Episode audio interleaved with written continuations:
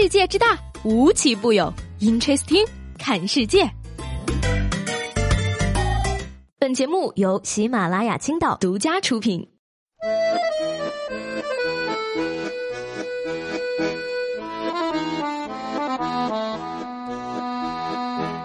Hello，各位好，欢迎收听本期的 Interesting，我是西贝。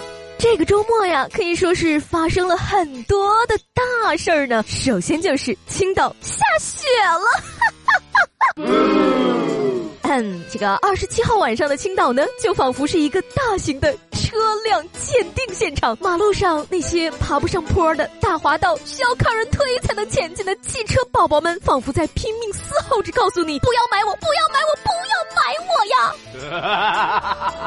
那除了青岛呢？这几天呀，网络上也很热闹。首先呢，就是韩媒报道说呀，神仙姐姐刘亦菲和宋承宪已经于二零一七年的年末分手。而微博博主艾特今天刘亦菲宋承宪分手了吗？这位粉丝每天打卡，等了好久，终于等到了今天，使命完成，终于毕业。所谓念念不忘。必有回响啊！追星的朋友们，只要犯的足够久，何愁爱豆不分手啊？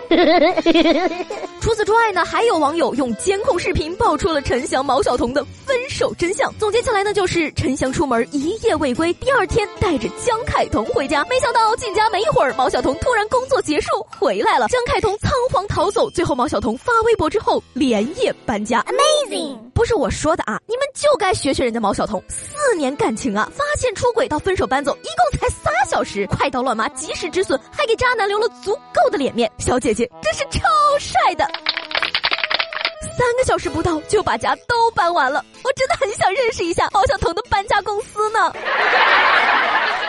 想当初呢，两人分手的时候，陈翔的粉丝全都在骂毛晓彤戏多要锤。如今求锤得锤，可以说是这几年娱乐圈里最硬的重磅锤了，石锤、铁锤、天马流星锤。这届网友都学过刑侦的吗？Unbelievable！不得不说呢，娱乐圈确实是一个让人看不透的圈子。近日呢，这个电影《纯洁心灵》逐梦演艺圈的导演毕志飞发文称了，说因为影片遭遇豆瓣史上最低分二点零一事呢，电影出品方已经正式起诉豆瓣公司，包括索赔一元及要求判令被告。公开说明情况等。嘿而豆瓣方面也回应了，说尚未收到相关诉状。豆瓣电影评分的主旨和原则呢，是尽力还原普通观影大众对一部电影的平均看法。刚刚呢，我也是去看了一眼豆瓣啊，我也很生气，是谁给这部电影涨到了二点一分的？简直难以置信，好吗？要说呢，这名导演真的戏很多啊。不过呢，不炒这一波，大概没有人知道这部电影还要重新上映的。有的观众也表示了啊，说豆瓣电影这次做法呢，确实是欠妥的。《逐梦》这个电影二点零分呢，真的是有失公允的，并没有还原绝大多数观众的真实感受。因为无数想打负分的观众被迫打了两分啊。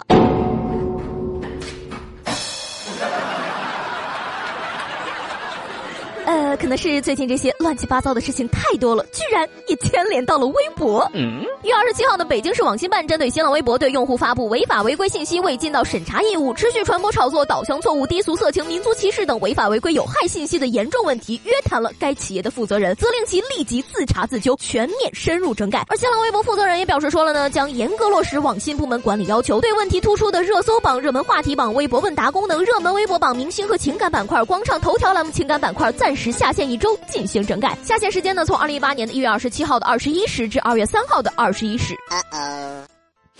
没有微博热搜排行榜的第一天，小偷。不过呢，这个微博整改不整改，热搜还回不回得来，也不是我们关心就能解决得了的问题。有这个闲工夫呀，还不如去关心一下你身边的塑料对象。说二十六号上午呢，黄先生和妻子王女士呀，开车从四川内江回重庆万州，在上高速前呢，黄先生到内江城区给自己的车加油，谁知竟然将妻子落在了加油站。孤零零在加油站的王女士，手机、钱包都在车里，想联系黄先生，然而却发现自己居然不记得丈夫的电话号码了。而王。女士说啊，她最先把电话打给了自己的哥哥，然后哥哥又把电话打给了侄女，最后由侄女才联系到了黄先生。而这时的黄先生才发现自己的妻子不见了，一定是特别的缘分，才让他们成了一家人。老公把老婆落在加油站，老婆却忘了老公的电话。嗯，塑料夫妻年度冠军已经诞生了呀！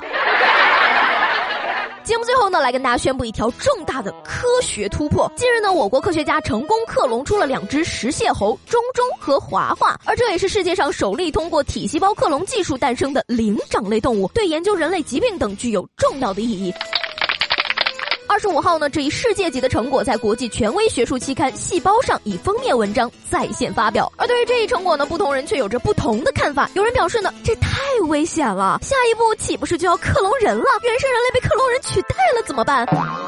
而也有人觉得呢，你是说要有一个跟我完全一样的人取代我，替我上班，替我相亲，替我跟同事应酬，然后我的所有麻烦都是他的了。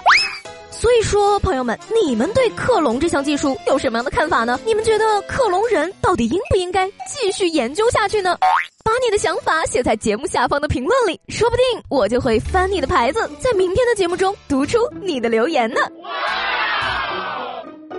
好了，那今天的 Interesting 就到这里了，我是西贝，喜欢我的话记得帮我点个订阅，明天见喽，拜拜。